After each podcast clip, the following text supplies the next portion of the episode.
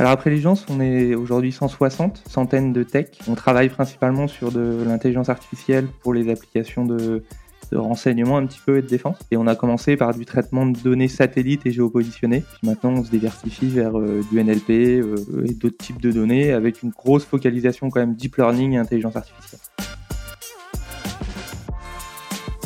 Je sais qu'à Doctolib, on a réussi à pousser un petit peu euh, un concept qui est euh, un petit peu auto-promo, là, The Boring Architecture, une présentation qui a bien marché et qui essaie d'expliquer que pourquoi on a réussi à, à scaler aussi vite, c'est qu'on s'est vraiment concentré sur les utilisateurs, le plus d'impact sur les utilisateurs possible en essayant de garder les choses les plus simples. Puis c'est passé une équipe de 0 à 160, en, enfin une centaine de tech en moins de 5 ans. Puis c'est manager des gens des fois qui sont plus techniques que moi, plus âgés, euh, plus d'expérience, ou des expériences différentes, et aller identifier les gens qui vont me permettre de, de faire croître ma, ma, société. Bonjour, je suis Nicolas Deneyer, VP of Engineering à Doctolib depuis 6 ans, et j'ai l'honneur de recevoir aujourd'hui Renaud Aliou, CTO et cofondateur de Preligence, anciennement Earthcube. Bonjour. Bonjour Nicolas, euh, enchanté. Merci à toi de prendre le temps. Et merci évidemment à TechRox euh, de m'accueillir aujourd'hui. Pour me présenter, je, donc je suis euh, Renaud Aliou, donc je suis le CTO de, de Préligence depuis maintenant 5 euh, ans, donc un, un, petit peu moins longtemps que toi, et cofondateur de la société. Est-ce que tu peux peut-être nous dire un petit peu la, la taille de, de, ton équipe et, et, des équipes d'ailleurs à Préligence Alors à Préligence, on est aujourd'hui 160, centaines de tech. On travaille principalement sur de l'intelligence artificielle pour les applications de de renseignement un petit peu et de défense. Et on a commencé par du traitement de données satellites et géopositionnées. Puis maintenant, on se diversifie vers euh, du NLP euh, et d'autres types de données avec une grosse focalisation quand même deep learning et intelligence artificielle. D'accord.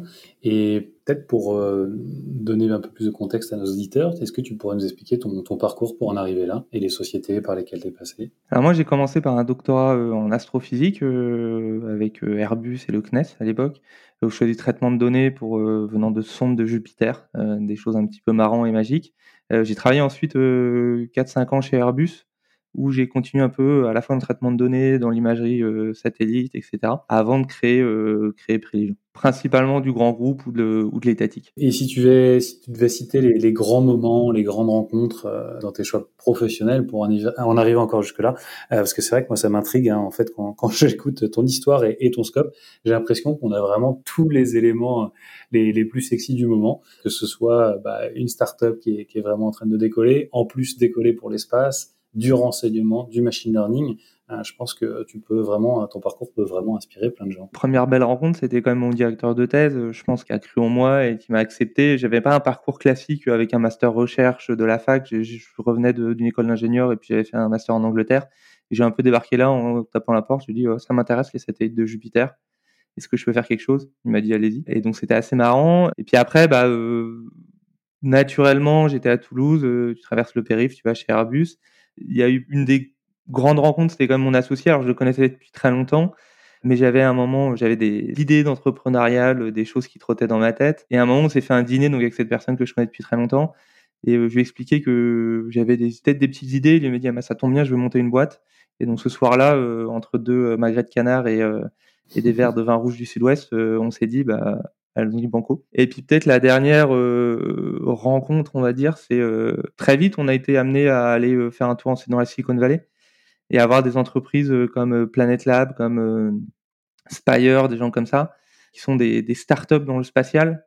Et on a vu à quel point des gens de 25-30 ans, motivés avec des t-shirts à capuche, arrivaient à faire ce qui était avant réservé aux sociétés étatiques ou aux, aux militaires peut-être ce qui va être intéressant aussi, c'est que tu nous expliques, euh, donc t'as pas un parcours euh, de CTO classique. En vrai, euh, plus je connais des CTO, c'est très souvent classique.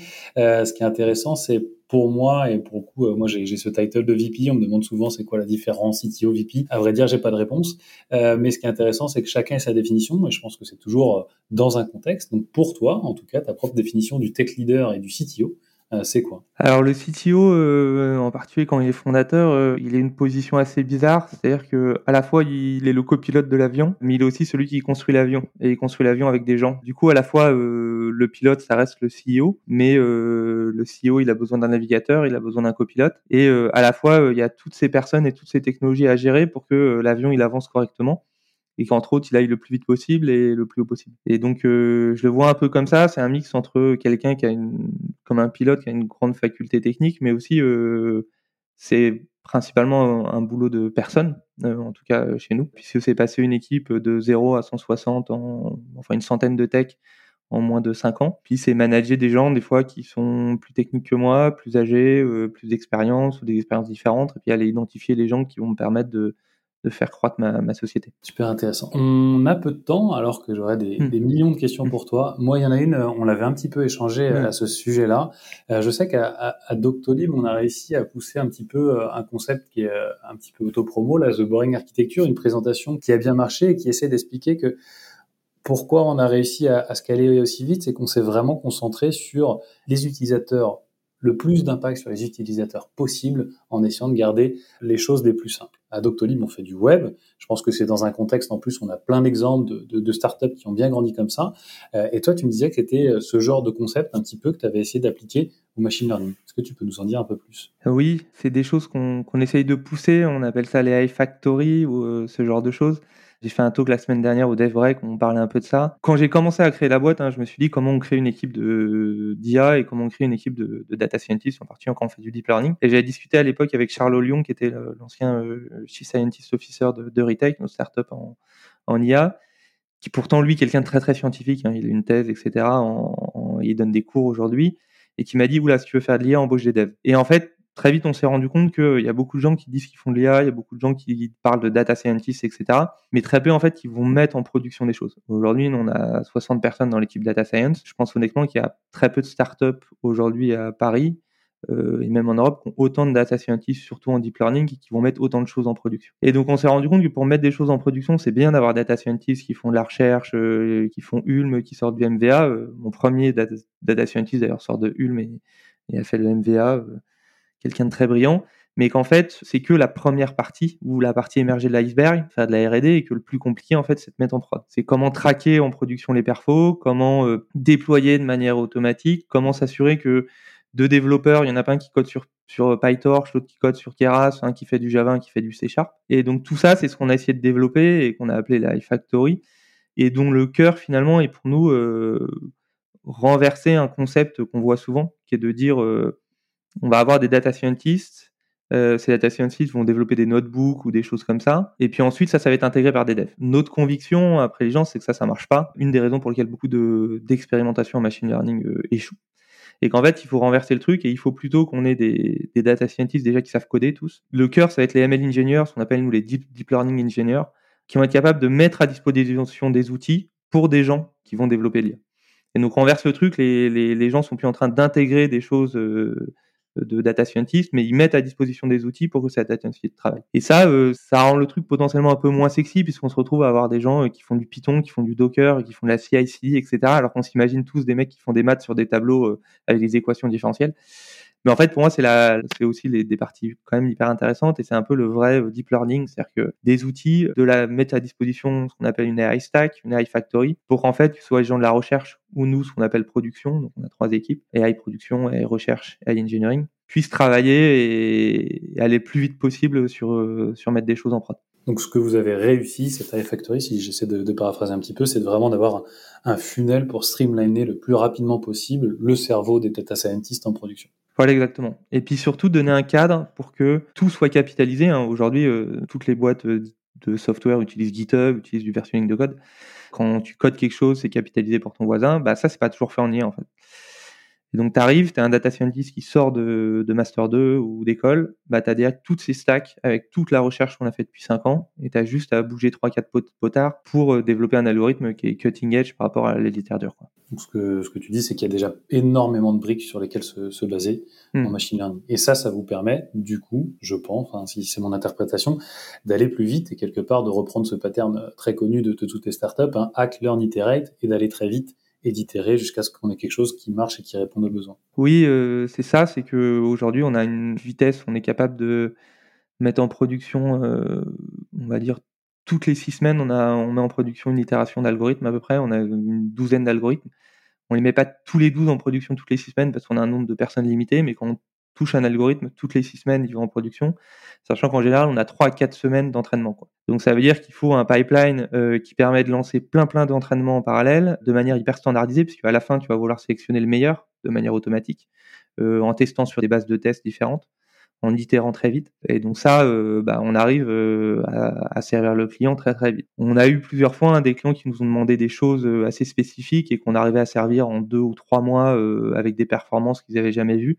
Et ça, c'est vraiment grâce à ce, ce pipeline qu'on a mis en place, qui nous rend extrêmement rapide. Il y a quelque chose qui, qui me fait sourire et, et, et, tu dois vraiment être quelqu'un de challenge, puisque déjà d'arriver à, à, réduire les, les cycles, enfin, c'est quelque chose qui m'est très cher et c'est ce que j'essaie de, de, diffuser euh, d'ailleurs euh, le plus possible dans mon quotidien, réduire les cycles le, le, plus possible et tout le temps pour pouvoir aller vite apprendre, etc. Donc ça, c'est quelque chose qui est assez commun dans mon univers. Toi, tu choisis de le faire dans l'intelligence artificielle, ça n'a pas l'air facile déjà, et en plus, tu te rajoutes le renseignement. Euh, donc là, j'ose même pas imaginer les challenges que tu dois avoir. Euh, est-ce que tu peux nous en dire un petit peu plus sur euh, ta production? Elle se situe où par exemple? Alors, notre production, elle est souvent dans des bunkers à la cave, dans des zones militaires où il bah, n'y a pas le droit de rentrer ni le téléphone ni l'ordi, des fois utilisé par des gens dont on connaît que le prénom. C'est souvent un faux prénom d'ailleurs.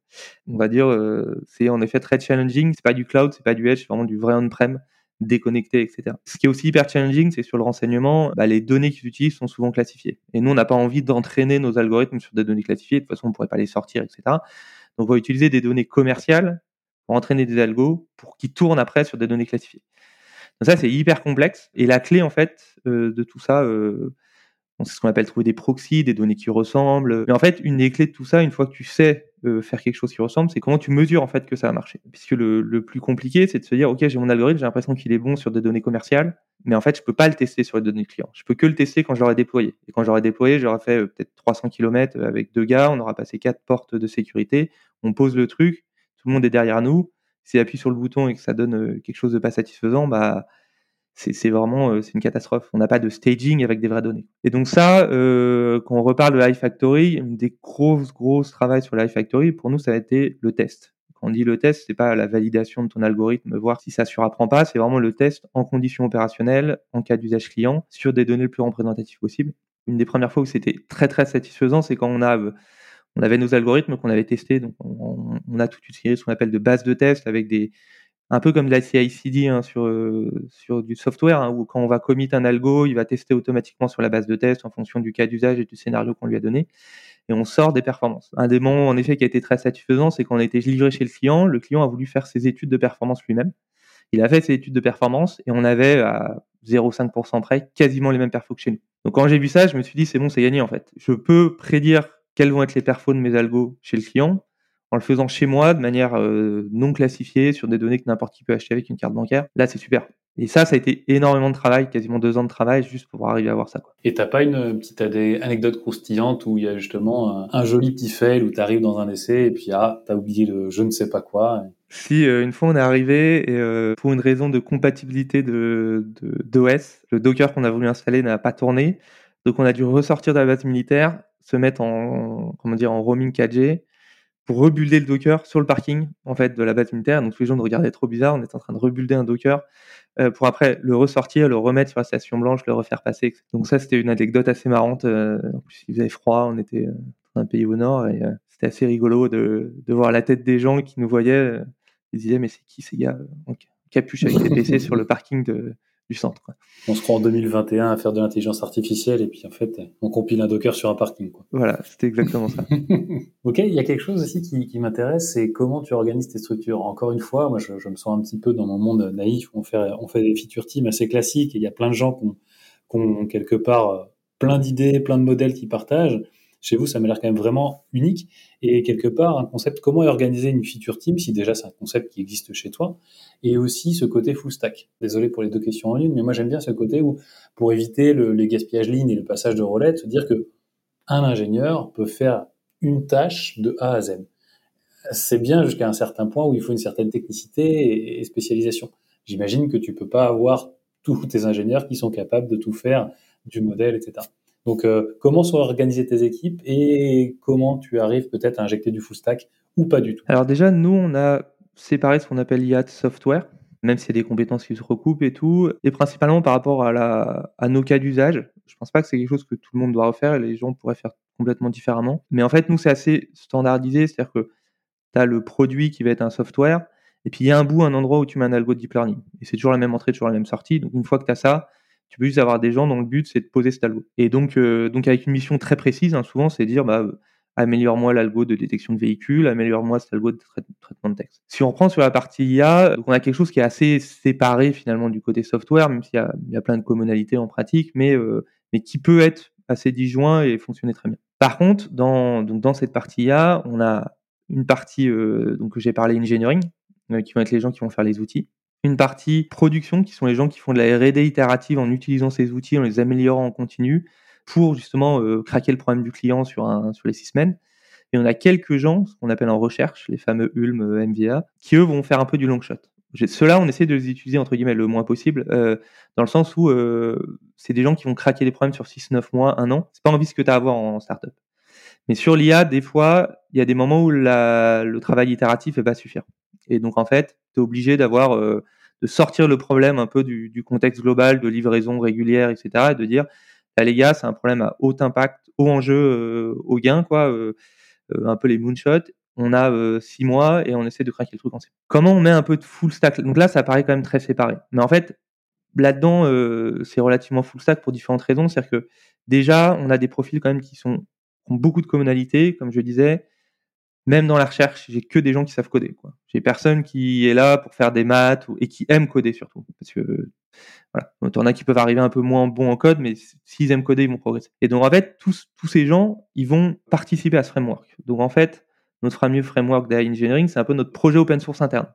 Mmh. Donc les gens de l'AI Engineering, ils font le, les guidelines, l'architecture, les grandes, euh, les grands domaines. Et par contre, les gens travaillent dedans. Euh, et donc vont faire des PR, vont faire rajouter des features, etc. Et donc souvent, tu vas avoir des teams qui vont se monter, ce qu'on appelle des cross-teams, où sur un sujet particulier, on va avoir par exemple trois gens de la prod, une personne de la engineering, puis éventuellement pourquoi pas une personne de la recherche, et on va essayer de craquer un problème ensemble et de le remettre tout de suite dans le framework. Le fait qu'on ait ce framework nous oblige vraiment à avoir euh, bah, euh, du lien, puisque euh, il peut pas y avoir quelqu'un qui se prend un notebook et qui se fait son truc. Ça marche pas, ça. C'est interdit. Les gens qui essayent de faire ça sous le chapeau, on les remet dans le droit chemin. Et donc tout le monde est obligé de parler avec tout le monde, puisque tout le monde obligé d'interagir dans ce framework. Ça crée des, liens, ça crée des feature teams, ça crée etc. Après, dans le côté full stack, j'en ai un peu parlé. Il y a ce côté où tout le monde connaît un peu, il y a ce côté où les gens progressent dans un, framework commun. En IA, il y a quand même, on va dire nous, il y a quand même différents profils. Tu as des gens qui vont être vraiment très bons en recherche, très bons en code, euh, très bons en architecture ou très bons justement dans cette, euh, cette capacité de projet itératif. La question, c'est à partir de quand tu justement tu vas spécifier les gens. Et euh, je pense que jusqu'à 30-40, euh, une équipe peut marcher quasiment qu'avec euh, ce qu'on va appeler des full stack data scientists, des gens qui sont un peu capables de tout faire. Et puis en fonction des problèmes qu'on rencontre, bah, il y a des fois des gens plus ou moins spécifiques. Mais on a aussi ce, côté où on essaye d'avoir beaucoup de gens qui sont ce qu'on appelle full stack data scientists, donc être capables de faire un peu de code, de lire un papier, de faire un peu d'itération dans, le framework d'AI engineering et de pouvoir un peu euh, toucher à tous les bouts. Et finalement, ça, on le fait vraiment aussi en faisant un peu bouger les gens euh, d'équipe. On a même des gens aujourd'hui qu'on va détacher au software pour faire un peu de processing, etc., pour que les gens bougent et puis apprennent un peu tout. Que dévie ma vie euh, à droite à gauche. Voilà. Euh, une question que souvent les, tech leaders euh, aiment vraiment bien, ou en tout cas on leur pose tout le temps, on me la pose tout le temps. Est-ce que tu codes encore? Ouais, ça fait un petit bout de temps. Alors, moi je suis pas un codeur génial du, début, c'est-à-dire que j'ai fait du code, j'ai fait du traitement de données pendant ma thèse, euh, mais je suis pas euh, le petit génie de code qui codait à 15 ans et qui a développé la première version du site web. Euh, ça c'est pas moi. Et donc ça m'arrive de coder encore un peu. Moi ce que je veux c'est pas être bottleneck. C'est-à-dire que euh, je sais plus quel bouquin du euh, d'un des fondateurs d'Intel, je crois, euh, qui explique euh, comment avoir de l'impact en tant que management. Et moi, là où j'ai de l'impact, c'est pas quand je code. C'est-à-dire que je peux en avoir un peu, mais il y a plein de gens qui ont autant d'impact, plus que moi, d'impact quand je code. Donc le but, c'est de pas être bottleneck. Si je commence à prendre une feature avec toutes les réunions que j'ai, tous les trucs et tout, bah, je vais la faire potentiellement moins vite que mon expert sur le domaine. Donc je vais être bottleneck, donc je vais m'attendre. Donc c'est pas très utile. Ça m'arrive de coder sur des petits bouts, voilà, des petites améliorations, des trucs qui sont pas cœur, euh, ou alors euh, des petits prototypes de d'outils. Ça j'aime bien, c'est marrant. Mais j'évite euh, à 100 personnes d'être le bottleneck en code. Euh, et mes VP d'ailleurs euh, codent quasiment plus non plus. J'ai un VP A, VP software, ils codent très peu aussi. Et donc ça c'est c'est quelque chose qui est assez euh, commun. On se dit qu'on ne veut plus être sur le chemin critique, etc. Euh, voilà, moi je suis plutôt de l'école où je suis assez aligné avec toi. Mais par contre, toi, avec cette casquette de, fondateur, au début, je pense que tu as vraiment dû, tu étais le seul qui mettait les, mains dans le cambouis à fond. Et donc, en fait, avec une, croissance euh, comme vous avez, à quel moment tu as réussi à t'en échapper, etc. Et je dirais même, je, ma, question sera peut-être un, un peu plus large, c'est tu pas non plus une expérience de management euh, très folle avant de, de prendre ce rôle. Comment tu as réussi à grandir avec cette boîte qui grandit très très vite? C'est quoi tes, tes tips là-dessus? Alors à quel moment euh, Je pense qu'il y a eu un, une vraie rupture quand même à 50, où là, il faut commencer à réorganiser vraiment des vrais teams, et là, il faut vraiment euh, avoir des gens à qui tu délègues vraiment. C'est-à-dire c'est plus mmh. des gens que tu gères, c'est des gens à qui tu délègues. Et donc quand tu commences à avoir euh, une cinquantaine de personnes dans la boîte, bah là, là, il faut organiser, et là, tu es obligé de de commencer à déléguer et tu peux continuer à faire des trucs toi-même, mais pas tout seul. Après, comme on apprend, euh, un peu comme tout le monde, des fois euh, sur le tas, et puis parce que tu es bien obligé, donc déjà, ça c'est un. Puis ensuite, bah, aller parler à des gens, euh, on discutait beaucoup ensemble, euh, je lis des bouquins, euh, des coachs, des formations. Voilà, aller parler, je pense qu'il faut parler à des gens et, se renseigner. C'est le meilleur moyen de le faire, c'est-à-dire aller parler à ses pairs. Quelqu'un qui m'a beaucoup aidé, même s'il est rentré assez récemment, c'est Grégoire, Grégoire de Saint-Quentin, qui, est dans la société depuis, en tout, ça va à peu près un an et qui est un ancien euh, général et euh, commandant des opérations spéciales et euh, directeur des opérations de l'armée, donc quelqu'un de très très capé, un ancien commando. Bah, en allant parler avec cette personne au niveau leadership, bah, il sait ce que c'est, il dirige des milliers de personnes sous peu. Et donc là, bah, c'est quelqu'un qui m'a beaucoup aidé euh, sur certains types, sur certains euh, titres recettes ou, euh, ou grandes guidelines pour apprendre aussi à manager et grandir. Est-ce que tu pourrais, en... enfin c'est quand même un, coach très très atypique et, et, très intéressant. Est-ce que tu pourrais en partager une qui t'a marqué? Une, une anecdote? Ouais, un tips. Quelque chose où il m'avait fait euh, prendre conscience de certaines choses, c'est il m'avait dit aussi, tu es là pour aider les gens, tu es là pour les former, mais aussi tes maladies, ils sont là aussi pour ce qu'il appelait penser dans ta tête. Et c'est-à-dire qu'il faut que tu choisisses les personnes qui vont te remonter au bon moment les bonnes choses et au bon endroit et que euh, tu sois pas allé euh, chercher l'info et aller les, euh, les comment dire, tirer toi-même les verres du nez des gens. Et donc, faut que tu les coaches pour qu'ils, pas obligatoirement qu'ils qui, soit bon en tout, mais qui sache au bon moment te remonter l'info, parce que sinon la charge mentale pour toi est beaucoup, beaucoup trop importante. Et formaliser comme ça, euh, j'ai trouvé ça hyper intéressant. Euh, il m'avait dit, ne faut pas que tu leur dises quoi faire, faut que tu saches exactement ce qu'ils veulent, ce que tu veux qu'ils fassent. Mais par contre, faut que tu les laisses le découvrir par eux-mêmes. Parce qu'ils ont besoin, entre guillemets, de penser dans ta tête et de comprendre euh, ce qu'ils doivent te remonter ou pas. Et ça, j'avais trouvé que c'était un très bon tips parce qu'en fait, euh, en tant que manager, on a tendance à vouloir des fois euh, peut-être aller contrôler, aller dire aux gens quoi faire. Mais en fait, ça, c'est pas scalable et qu'il faut plutôt euh, aussi avoir des gens qui sont capables de te remonter quand il y a besoin euh, les bonnes infos. Tu évoquais un petit peu euh, de parler à des gens, de, de, de lire des livres. J'ai eu la chance d'aller dans une aventure où on m'avait déjà donné quelques clés euh, avant que j'ai à le faire. Je suis vraiment impressionné par les profils comme toi et je pense aussi à, à Quentin de Back Market avec qui j'avais échangé. Des gens qui n'ont pas forcément eu ça et qui vraiment ont dû apprendre sur le tas, un peu autodidacte du management, alors bien sûr en, en discutant, ça, ça m'impressionne. Est-ce que tu pourrais quand même, re... est-ce que tu as une certaine hygiène de, je sais pas, lire un bouquin de management toutes les semaines ou peu importe. Est-ce que tu peux avoir une petite recette sur ça? Au moment où tu as vraiment dû structurer tes équipes J'ai pas une hygiène de, je lis pas trois bouquins par semaine, je fais pas du yoga le matin, je suis plutôt tard, euh, etc. Par contre, euh, mon hygiène, c'est euh, très régulièrement d'aller me poser avec les, les gens euh, et j'essaie de le faire avec euh, pas seulement les, mes gens en direct, mais avec le plus de gens possible et, de manière informelle. Euh, on va boire une bière, etc. Et c'est quoi votre problème en fait? Et quand j'étais chez Airbus, il y avait un côté un peu frustrant dans les grandes entreprises parce qu'on voit plein de problèmes, on voit plein de solutions des fois qui sont assez simples, mais ça remonte jamais. Ça, c'est une culture aussi qu'on a beaucoup et qu'on associe avec toute la boîte. On a mis en place des sondages, des machins et tout.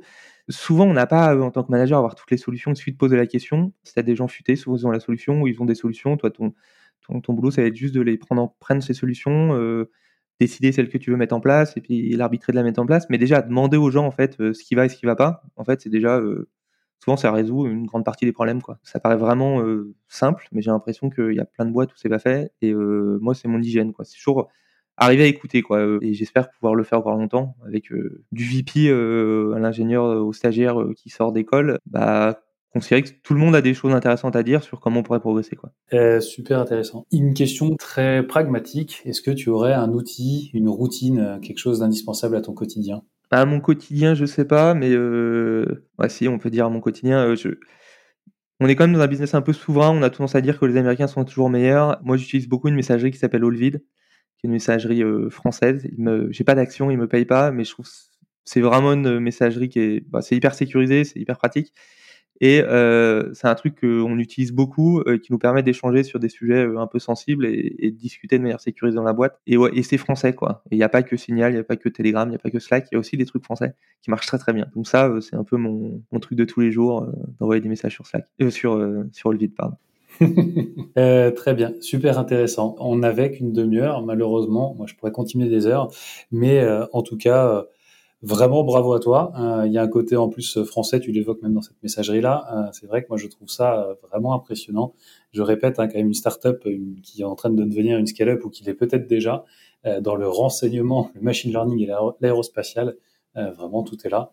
Bravo à toi, hein, bravo à tes merci. bravo aux équipes. Bah, merci, merci à toi aussi, et puis merci à tes crocs. Merci à tes crocs. Au revoir. Au revoir.